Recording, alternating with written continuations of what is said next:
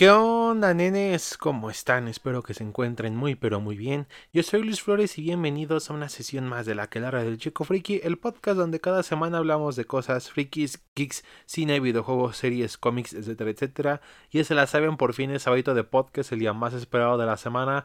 Y madre mía, pues este fue mi cumpleaños y por apenas estoy grabando esto ya muy tarde, así que pues espero que valga la pena y antes que nada les quiero recordar que este si no están suscritos, les recuerdo que pueden suscribirse al canal, por supuesto, y activar la campanita de notificaciones para que seamos una quelarre mucho más grande y bueno, pues ahí sí les interesa este tipo de temas de de series, cómics, películas, etcétera, etcétera. Y pues bueno, pues, eso es todo por el momento, así que de una vez iniciamos la sesión de la quelarre de esta ocasión y vamos a lo que nos truje Chencha. Y bueno, pues este, básicamente como fue mi cumpleaños y no me idea de qué hablar para esta semana, pues vamos a hablar de una serie que como tal es, salió en el mes de mi cumpleaños que es noviembre, aunque su aniversario así de 20 años es el siguiente año, pero pues yo quise hablar de ella de una vez y estamos hablando de Star Wars Clone Wars de 2003 y madre mía, pues es una fue una serie que, wow, me, me, encantó en su momento y me sigue gustando. Y, y, de hecho es muy fácil de encontrarla. De hecho, ahorita pueden encontrarla disponible ya por fin en Disney Plus en la parte de Star Wars Vintage. Ya, ya se habían tardado en ponerla porque en otros países la pusieron desde el primer momento donde sacaron todo este contenido clásico de Star Wars. Y esta se tardaron mucho en traerla aquí a Latinoamérica, pero por suerte ya está. Y madre mía, sí, o sea, es una, es una joya la verdad de esta serie, ¿no? Y bueno, este, esta, esta, serie fue creada por Gendy Tartakovsky, que a lo mejor lo conocerán por el laboratorio de Dexter, eh, o Samurai Jack, o Titán Simbiónico, que son como de sus trabajos mucho más remarcados. Y recientemente también por Primal, que no tiene mucho que terminó, que la verdad es una serie que igual les recomiendo bastante.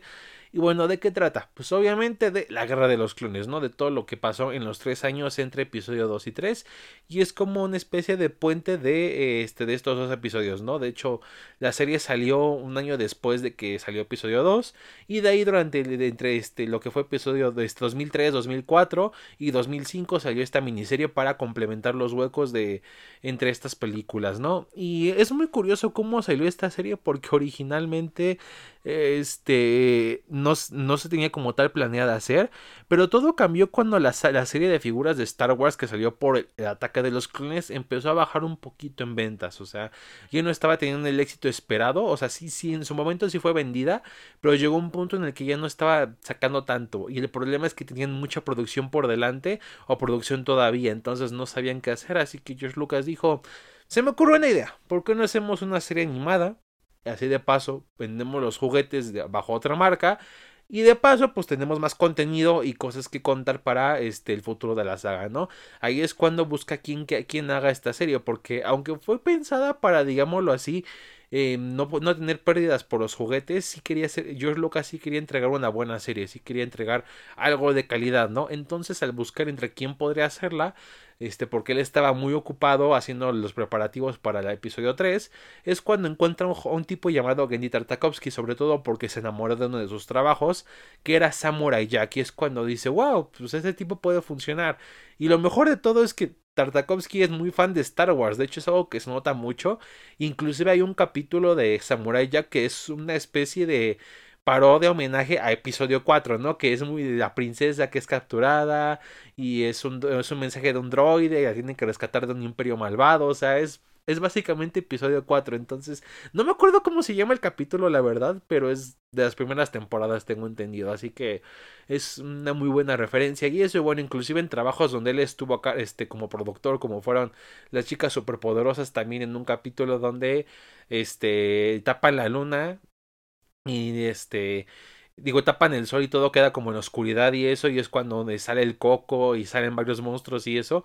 El acto final, que es cuando intentan destruir como la bola disco gigante para que, para que no haya oscuridad eterna, es muy similar a la parte de la trinchera de Star Wars episodio 4. Entonces, eh, no, es, no es muy ajeno, o sea, ajeno a Star Wars el güey no era.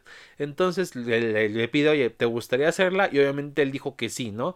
Y es cuando empieza a hacer los preparativos, pero solamente le dejó este nada más le tuvo dos condiciones. Uno, que obviamente todo lo que hiciera en la serie fuera ligado, o sea, tuviera conexión directa con lo que pasaría para episodio 3.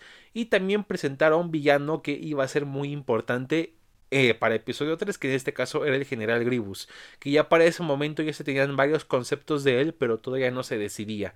Así que en cuanto George Lucas se decidió por un diseño, dijo, órale, este es el villano y hazlo, pero no le dio ni algo más, simplemente dijo, este es el villano, es el general de los droides separatistas y ya está, o sea, de ahí en fuera no dijo más, le dio el nombre y ahora sí que el resto de la historia lo hiciera él. Y es cuando él se puso manos a la obra. Y ya para 7 de noviembre de 2013 es cuando se emite por primera vez Clone Wars, la miniserie en, en Cartoon Network. Y madre mía, o sea, fue un éxito muy bueno. Las figuras, según yo, les fue muy bien. Aunque obviamente no, o sea, este, no gozaron así como de un éxito masivo, pero sí es cierto que fueron figuras que bastante, que se pudieron sacarles provecho, sacaron varios Clone Troopers, sacaron a los Arc Troopers, e inclusive con moldes ya hechos de Anakin, Obi-Wan y Mace Windu, los usaron, como, nada más les agregaron como cositas por ahí y los hicieron pasar por figuras de la serie. También sacaron unas versiones que son como estatuillas de la este, ya de las versiones más animadas y eso. Y de hecho hay unos coleccionables bastante interesantes que son los diseños de los personajes de Clone Wars con todo y, líneas de cosa, con el pantone y eso, y que está certificados y toda la onda, ¿no? La verdad son unos cuadros bastante interesantes. Y bueno, la verdad de que sí fue un, fue un buen hit, fue un buen hit. Inclusive hasta Dark Horse se unió al, a la onda y sacó sus propios este, cómics basados en esta microserie de Star Wars, ¿no? Y la verdad sí fue un buen, sí fue una gran sorpresa, sobre todo teniendo en cuenta que la saga en contenido animado se refiere, en ese momento no era como que muy bien vista, o sea, tenían cosas como droides e Evox que eran pues como caricaturas de los ochentas, así como de para vender juguetes y ya está. también ese segmento del especial de Navidad de Star Wars que sale, que nada más lo único lo que resalta es que sale Boba Fett y ya está. Pero de ahí en fuera nunca habían tenido, este, en este formato nunca habían sacado provecho, siendo que la saga se presta mucho para ello, con toda la variedad de planetas, especies y eso.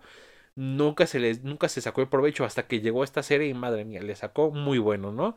Y pues básicamente no hay mucho de qué hablar, o sea, en, cuestiones muy generales. Es una serie que eh, nos va remarcando como diferentes capítulos de la guerra de los clones. Obviamente lo principal es tiene que ver con Anakin Obi-Wan, aunque no quite el hecho de que no se, de que se centren en, otros personajes de la saga, ¿no? Que es algo que me gustó mucho que hicieron. De hecho, vemos, por ejemplo, lo que es el planeta Ilum, donde hacen los cristales, donde hacen sus sables los Jedi, y sacan el Kyber y eso, y vemos a lo que es la maestra Luminara y su aprendiz Barris.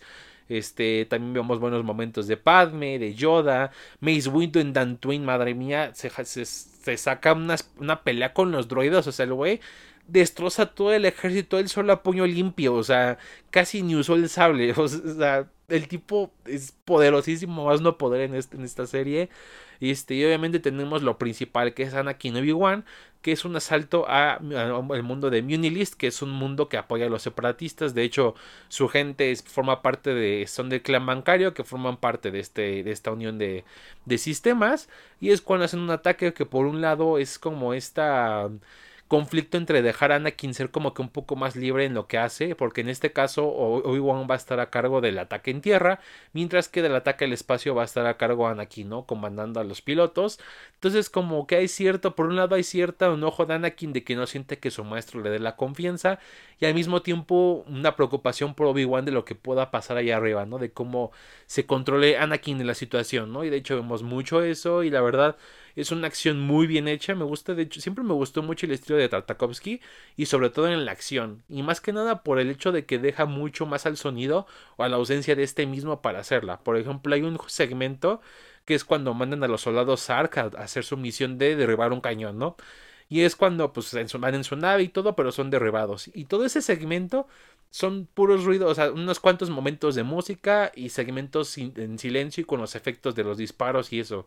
Y está muy bien logrado, la verdad sientes como que es un este ves lo ves lo que son capaces estas tropas de clones que son muy diferentes a los demás, lo que pueden hacer, cómo lo logran y todo, la verdad les queda muy bien eso, ¿no? Y así es con varios, ¿no? Por ejemplo, también cuando se presenta Sash Ventress, vemos que hay diálogo de que no eres un Asir y todo eso. Y luego llega el momento donde el conde Dooku la pone a prueba con los combatientes de la arena de gladiadores, ¿no?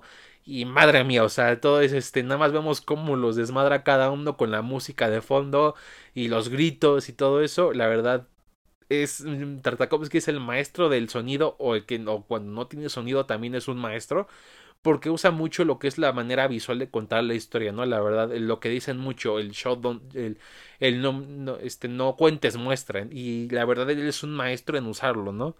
También lo vemos mucho cómo usa el color, por ejemplo, la pelea final con entre Anakin y Ventress, o sea, me encanta cómo van este los sables de luz, como la forma en la que los iluminan a cada uno, que parcialmente hay una parte oscura, pero hay otra parte que los ilumina, o en la parte final cuando le está dando los últimos golpes y vemos los reflejos de, de Qui-Gon, de Yoda y de Obi-Wan como con caras de preocupación así en flashazos muy rápidos y muy intermitentes que la verdad este ponen mucho peso a la escena, ¿no? Este, y son cosas que en verdad se aprecian mucho. Obviamente hay sus buenas dosis de, de referencias. Por ejemplo, vemos este el planeta de los Mon Calamari, que es donde viene el almirante Akbar, que de hecho esa parte a mí me encanta. Igual es solamente hay diálogo al principio, que es cuando este Yoda hace como la introducción de, de lo que está pasando en el mundo, de los Quarren que, que, están dividiendo el planeta y eso. Y es cuando llega Kit Fisto y solamente al final nada más se quita su túnica y se pone. Este se va directo al agua y lo vemos este con estos sonidos como tribales de fondo este al pelear cuando llegan los Moncal a ayudar, este como este el mismo Kit Fisto como este hace sus peleas es wow, o sea, es simplemente una parte que me encanta de esta, que me encantó de esta serie y bueno, es, es, no sé qué más decir porque la verdad es algo que hace un excelente trabajo y creo yo que no sé qué más aportar a, a, a que ya nos haya dicho antes, ¿no? Y este la verdad también ver esta evolución de los personajes por ejemplo ver sobre todo Anakin no ver cómo está este con estas dudas respecto a lo que está este que si está haciendo bien su trabajo y eso o cómo el mismo Consejo Jedi lo sigue limitando lo sigue poniendo trabas como él siente para este para llegar a ser el Jedi que supuestamente está destinado a ser. O sea está no no es algo que se profundiza acá mucho porque es una microserie pero sí le da su buena dosis, ¿no? Y de hecho juntarlo con Clone Wars de 2008, la verdad, hacen una muy buena dupla en cuanto a, en cuanto a la historia de Anakin, ¿no? Y pues después también, obviamente, no, podíamos, no podía faltar hablar del general Grievous, que es, madre mía, es una de las mejores introducciones que, que, que tiene este personajes Star Wars, o sea, para empezar es como que la serie, la primera temporada estaba terminando muy bien, así como de que, ah, los buenos ganaron, este, Munilis, este ganaron la batalla de Munilis, Anakin logró sobrevivir, todo bien y todo. Y pues ya al final no hay pedo con Obi-Wan, pero de repente reciben esta, esta emergencia de un maestro Jedi que está siendo atacado. Y es cuando vemos todas las, las naves clones este, destruidas, hay un chingo de droides. Y vemos, escuchamos la voz del general Grievous, vemos algunas partes de su cuerpo, pero no lo vemos del todo. Vemos a estos Jedi como Kiedi Mundi, la Secura heridos, con sus ropas rasgadas y eso este, cuando se acerca el general Gribus, el sonido que va caminando, o sea, todo, es una tensión brutal, ¿no? Y cuando llega y la música sube de tono y, la pelea está muy brutal, Gribus es este imparable, lo vemos muy movido, muy dinámico, los Jedi apenas pueden ni bloquear sus movimientos, vemos como uno a uno va derrotando a diferentes Jedi hasta que solamente queda aquí a Dimundi y y nada más al final todo se corta y Yoda dice, no, la sombra del lado oscuro y eso, y tú te quedas como de, pero ¿qué pasó? O sea, yo de niño, cuando vi esto, o sea, yo no, me explotó el cerebro, o sea, porque yo me acuerdo que antes de, o sea, terminaba un capítulo y ya cuando acababa nada más te ponía continuará y te ponía como unos segundos del capítulo siguiente y el avance era como Gribus aplastaba a un Jedi, así caía encima de un Jedi y lo aplastaba. Y yo me quedé como de wow, tengo que ver esto, ¿no? Y la pasa la siguiente semana, lo veo y madre mía, o sea, fue increíble, o sea, que no entiendo cómo muchos se quejan de que es que ¿por qué tengo que esperar a ver una serie? ¿Por qué tengo que esperar a ver una semana? Cuando aquí teníamos que esperar una semana para ver tres, de 3 a 5 minutos, güey, o sea, era un mundo de diferencia y madre mía, o sea, ya cuando llegó ese, ese capítulo final de temporada con Gribus dije, oh my god, o sea, George Lucas, o sea, Tartakovsky dijo, Lucas quiere que presente este güey, se los voy a presentar, ¿no? Y wow, o sea, el diseño y todo es increíble, fue wow, o sea, la música, la, la pelea, todo, todo quedó perfecto, ¿no?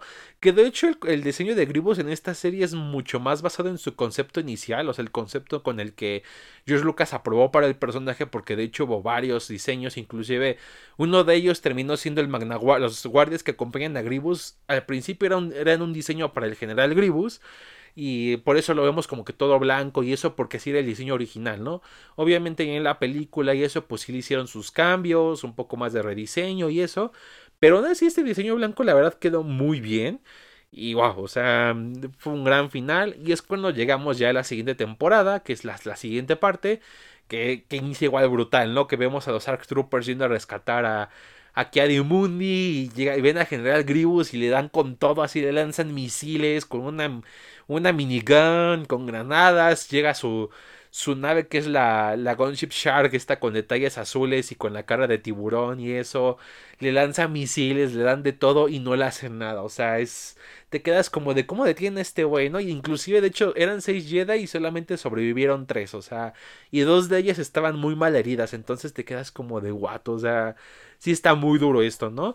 Y también nos damos inicio a este Anakin siendo promovido a este de Padawan a caballero, pero el problema es de que digámoslo así, este, no tienen cierta confianza ya que no ha superado una prueba que es la prueba del, este, la prueba del espejo, que es como una prueba contra ti mismo.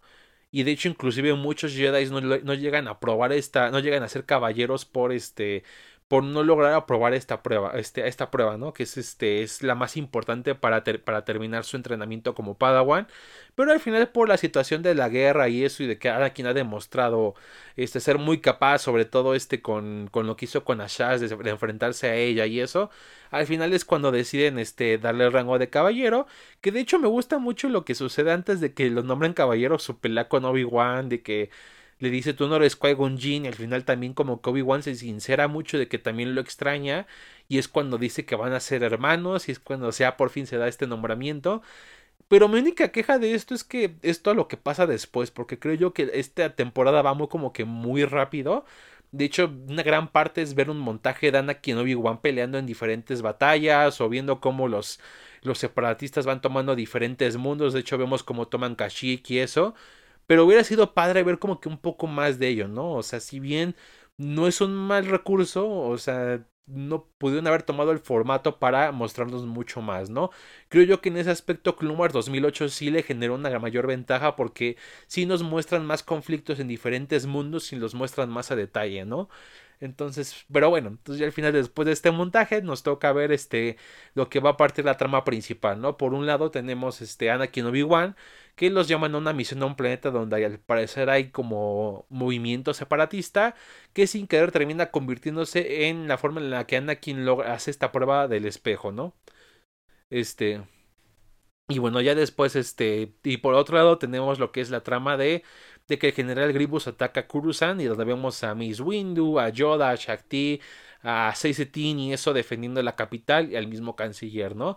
Y esta parte que es como que la que más conecta con la trama principal de episodio 3, porque pues bueno, es donde termina en el rapto del canciller por parte de Gribus y, y nada más, ¿no? Que aún así es una parte muy chida, la verdad, por ejemplo, me gusta mucho cuando este le dice a Shakti a los clones así de encárguense de Gribus y Gribus no, no, se tarda nada en hacerlos popó, o sea, los avienta por la ventana, les destroza las armas.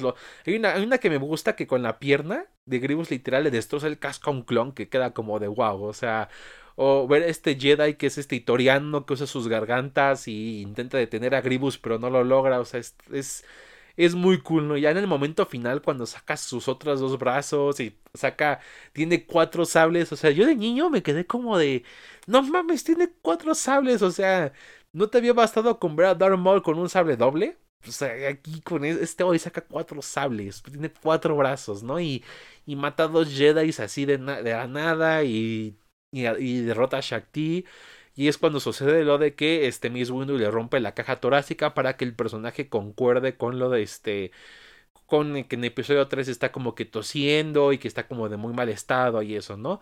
Que fue como que siento yo que en parte eso sí le afectó un poquito esta la miniserie como más que nada en esta última temporada que sí tenía que ser como que un poquito más acorde a lo que ya se iba a ver en la película no entonces eh, si bien no, no es algo malo como tal, sí hace que se diferencie mucho de lo que nos entregan en la serie a comparación de lo que vemos en la película, ¿no? Y bueno, de la parte de Anakin Obi-Wan, pues vemos este, que Anakin tiene una visión con, con base en una historia antigua de este pueblo del, del, del planeta al que van, donde este Es un tipo, era un, era un tipo que un día, pues, está, al, al, defender a su pueblo, se pierde el brazo, pero le este, con magia se podría decir, se le reconstruye uno nuevo y con este mismo brazo se vuelve como invencible, ¿no? Empieza a destruir a cualquier amenaza que ataque a la aldea, pero llega a un punto en donde este mismo brazo empieza a consumir todo, inclusive a la gente que ama, y es cuando vemos que hace la figura de Darth Vader y eso augurando el futuro que va a tener el personaje, ¿no? Y la verdad está muy cool, ¿no? Cómo logra liberar a, esta, a los hombres del pueblo que están haciendo, haciendo experimentos con ellos.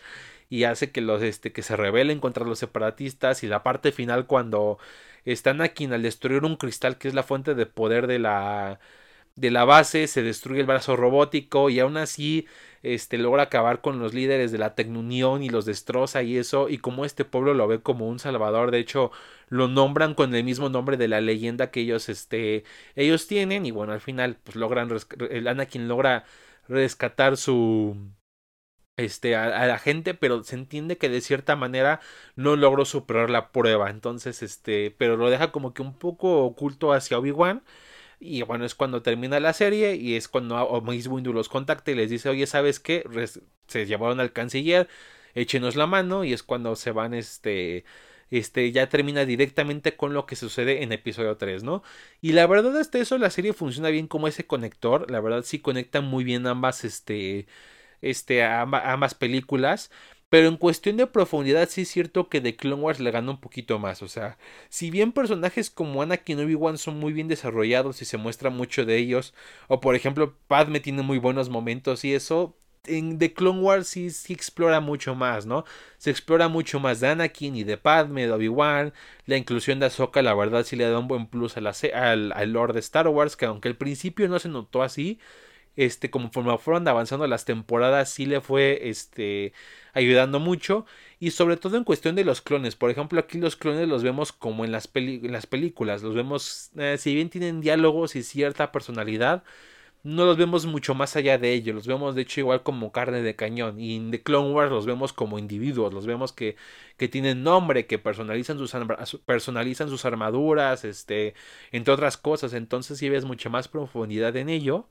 Así como también vemos la parte más política, que de hecho era un tema un poco central en las precuelas. Vemos, por ejemplo, este que los, separatistas igual tienen un consejo, e inclusive aunque ella gente de un bando y del otro también cada uno piensa de manera diferente o en los planetas mismos no vemos cómo cada planeta le afecta por ejemplo en planetas que son separatistas que odian a la república tenemos a Mandalor que no quiere nada que ver no, quiere tener nada que ver con este con la guerra por su pasado de guerreros este, entre otras cosas, ¿no? También lo que es el asedio en Rilo, vemos cómo la gente sufre, cómo este, tienen, ellos mismos han tenido que estar levantando, este, este, inclusive teniendo que ayudar a los clones para este, sacar a los separatistas de su mundo. O sea, creo yo que en ese aspecto Clone Wars 2008 profundiza más, pero Clone Wars 2003 sí es un poco, va directo a lo que va. Y aún así te entrega unas muy buenas escenas de acción. Y de cierta manera el desarrollo de personajes, por lo menos en Anakin, queda muy bien.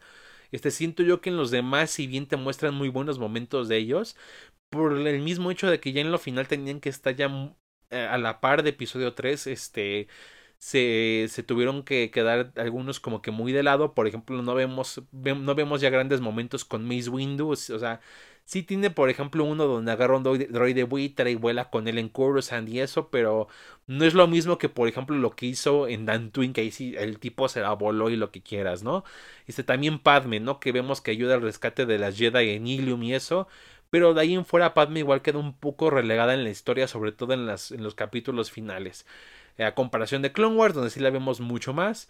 Y este, eso sí, Gribus aquí es este, lo que es Gribus, Ashaz y Dorsh, lo que son los villanos, creo yo que aquí es donde más se lucen. Dorsh siendo un recompensas muy este este muy imparable, que es prácticamente invencible, como le cuesta trabajo a Obi-Wan derrotarlo y eso, que se me hace curioso que jamás lo hayan querido incluir en la versión del 2008, porque aunque la versión del 2003 ya no es canon, en su momento sí era canon, de hecho, se podría decir que la Clone Wars 2008 estaba como entre las primeras temporadas, hasta cuando lo nombran a Caballero y como que entre, entre todo el montaje que hay en la serie, en, esos capítulos, es digamos donde se ubica Clone Wars, ¿no? Por lo que se me hizo raro que jamás lo hayan querido volver a incluir, aún sabiendo que inclusive en los cómics de Dark Horse, de hecho el personaje no, no, se destruye, sino hasta el fin, casi el final de episodio, casi antes de que inicie episodio 3, entonces sí se me hace tanto curioso ahí. Este, Asash me, me gustan ambas versiones, creo yo. Este, si bien creo yo que en la, esta versión del 2003 es como una más, es más villanesca, es más este, atemorizante y más amenazante. En la de 2008 se le hace, un poco más de profundidad. Creo yo que el personaje mejora mucho cuando llega el arco de las hermanas de la noche. Creo yo que aquí es cuando este se complementa mucho más su historia y mucho más de su pasado y se y se consolida, o sea, sí, o sea, creo yo que aquí es cuando se hace un poquito mejor que su versión original. Y lo que es Gribus, pues ahí sí, no hay discute, Gribus 2003 es mejor. O sea, entiendo que en la de 2008 quisieron hacerlo muy parecido a lo que vemos este en episodio 3 y detalles por ejemplo como que nunca vean a y eso me gustó que los mantuvieran así como que también el tipo tiene unos buenos momentos por ejemplo cuando destruye al, clan de las hermanas de la noche a su aquelarre la verdad es un gran momento en la serie donde demuestra a Gribus lo que es capaz pero no se compara en nada como lo fue en 2003 que guau ahí el tipo destrozó a Jedi, clones, lo que fuera, o sea, él ahí sí se lució, ¿no? Y, pero aún así no, me disfruto de ambas series, disfruto de la 2003 eh, con lo suyo, con lo que hizo, porque al final en cuestión artística creo yo que esta serie es mucho mejor que la de 2008. Pero en cuestión de cuánto agrega al canon y cuánto desarrolla los personajes, creo yo que gana un poco más la de 2008. Aún así, ambas me encantan y creo yo que fue un error de Disney no hacer canon a la de 2003. O sea, creo yo que ahí sí la arruinó mucho. O sea, entiendo que haya querido este, hacer sus propias historias y eso, pero el hecho de quitar esa parte muy importante de la saga y una parte muy querida por los fans, o sea, creo yo que fue uno de los peores errores que pudo cometer. Y es muy curioso porque inclusive hasta el momento siguen de cierta manera lucrando con la imagen de Clone Wars 2003, o sea, tanto así que por su 20 aniversario, o sea, las figuras que van a sacar no son de Clone Wars 2003, son de Clone Wars 2008. Pero pues las usan con el logo de Clone Wars 2003, así que es, eh, no sé, pero el punto es de que al final ambas la, me gustan, tienen su gran importancia y creo yo que se complementan, por lo menos la mayor parte, se complementan muy bien una de la otra, así que espero que en algún punto vuelvan a sacar este, o por lo menos hacer canon, cosas que salieron en esta serie.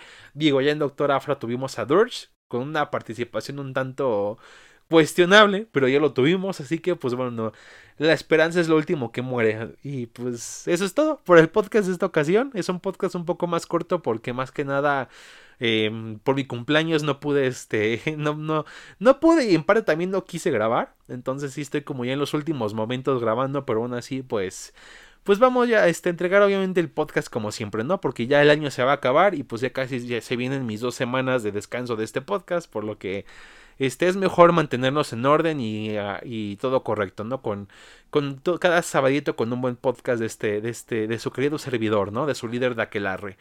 Y pues bueno, espero que les haya gustado mucho. Recuerden que si les gustó, denle like y por supuesto que les dije suscríbanse para que seamos un aquelarre mucho más grande y active la campanita de notificaciones para que les avise cuando suba un nuevo episodio o cuando suba este, reseñas de cómic y eso que espero a lo mejor subir aunque sea una más antes de que acabe el año.